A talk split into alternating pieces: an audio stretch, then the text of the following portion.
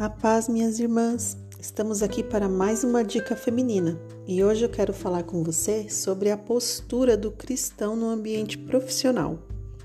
Como passamos a maior parte do nosso tempo em nossos trabalhos, esse é o lugar onde poderemos mostrar de forma mais efetiva o nosso cristianismo.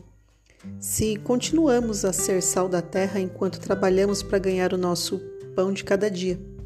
No seu dia a dia de trabalho, você faz as suas decisões com ética, pautada no que você aprendeu na palavra? Você respeita o próximo? É realmente honesto? Ou tudo bem passar aquele cheque sem fundos ou passar aquele cartão sem nem saber como vai pagar ou ainda pior, diz assim: "Ah, passa aí pela fé".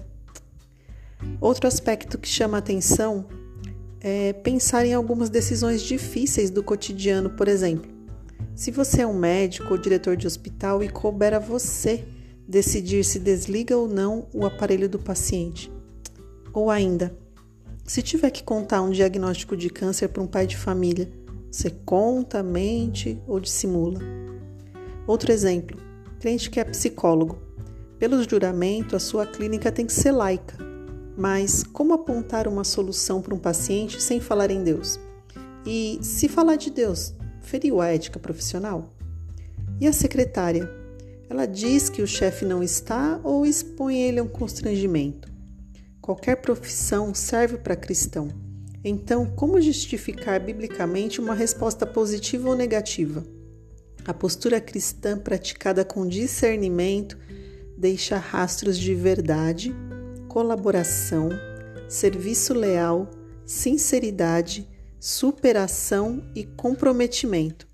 O que Cristo representa para cada um de nós norteia nossos relacionamentos, pensamentos, sentimentos sobre nós e os outros à nossa volta.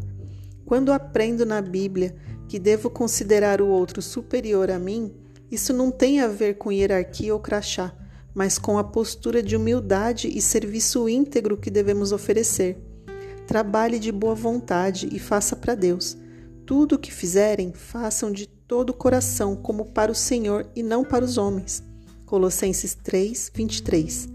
Se Deus é meu patrão, como ele gostaria que eu respondesse as perguntas anteriores? Não trabalhe apenas por promoções. Todo profissional busca êxito no que faz, reconhecimento e, consequentemente, deseja subir degraus que sinalizem que está em desenvolvimento.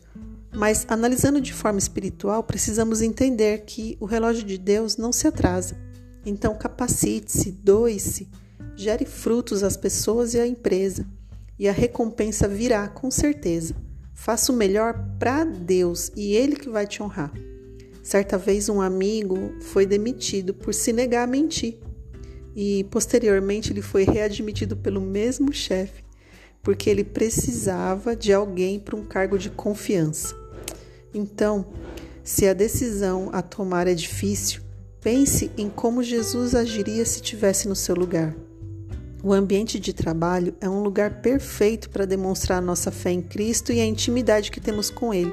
Afinal, somos Suas testemunhas e serão minhas testemunhas em Jerusalém, em toda a Judéia, Samaria e até os confins da terra. Atos 1, 8. Um dia abençoado e próspero, minhas amadas.